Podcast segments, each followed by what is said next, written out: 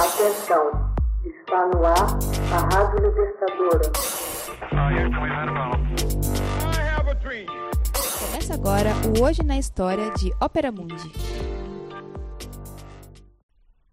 5 de abril de 1830. Joseph Smith funda a Igreja dos Mormons. No dia 5 de abril de 1830, Joseph Smith funda, ao lado de seus cinco primeiros discípulos, a Igreja de Jesus Cristo, religião que mais tarde assumiria o nome de Igreja de Jesus Cristo do Santo dos Últimos Dias, popularmente conhecida como Igreja Mormon. Nascido em Vermont em 1805, Smith afirmou em 1823 ter sido visitado por um anjo cristão chamado Moroni, que lhe falou de um antigo texto hebreu, perdido há 1500 anos. O texto sagrado, supostamente gravado em placas douradas no século IV por um historiador nativo-americano, narrava a história dos povos israelitas que viveram supostamente na América em tempos remotos. Durante os seis anos seguintes, Smith editou para sua esposa e outros escribas uma tradução para o inglês deste texto. O resultado seria o Livro de Mormon, publicado em 1830. Acompanhado de seus discípulos, que se denominavam Mormons, lança as bases de sua igreja, reivindicando seu apego aos estritos termos da Bíblia e à fé cristã. Ainda assim, se davam ao direito de uma interpretação audaciosa dos textos. Joseph Smith confere a cada homem de sua comunidade o direito de celebrar o culto e o dever de dedicar muitos anos de sua vida à conversão de não crentes, prega inabaláveis virtudes familiares, castidade antes do casamento, fidelidade, abstinência de álcool e tabaco e poligamia. A religião rapidamente ganhou adeptos e Smith estabeleceu comunidades mormons em Ohio, Missouri e Illinois. Contudo, essa denominação cristã foi duramente criticada por suas práticas pouco ortodoxas, como a poligamia, que praticavam sem entraves. Os Mormons e suas numerosas esposas.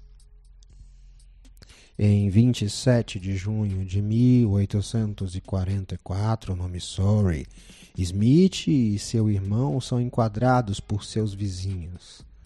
Massacrados e presos com a cumplicidade das autoridades do estado sulino, mais tarde, numa prisão em Cartago, Illinois, são assassinados por um prisioneiro anti-mormon. Dois anos depois, o sucessor de Smiths, Brigham Young, lidera um êxodo dos mormons perseguidos de Nauvoo, Illinois, ao longo dos trilhos de uma ferrovia em busca da liberdade política e religiosa. Em julho de 1847, os 148 pioneiros mormons alcançam o Vale de Utah, às margens do grande Lago Salgado e ao pé das Montanhas Rochosas. Ao visitar o enorme vale, Young declara: Este é o lugar.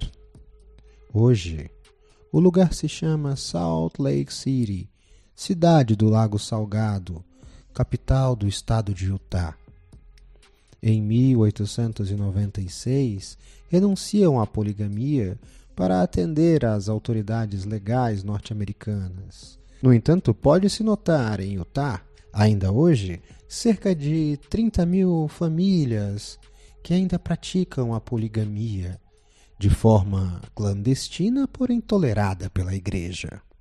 A denominação conta atualmente com um número entre 6 a 10 milhões de fiéis, uma grande parte habitando o estado de Utah e a maioria residindo fora dos Estados Unidos. Desenvolvem um ativo papel de proselitismo e seus efetivos parecem crescer com grande velocidade.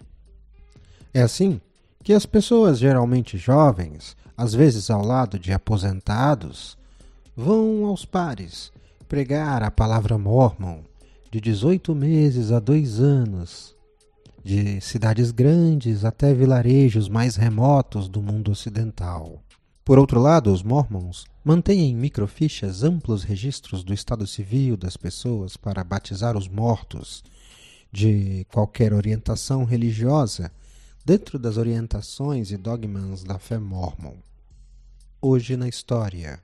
Texto original Max Altman. Narração e adaptação José Igor. Edição Laila Manuelli. Você já fez uma assinatura solidária de Opera Mundi? Fortaleça a imprensa independente. Acesse www.operamundi.com.br/apoio. São muitas opções.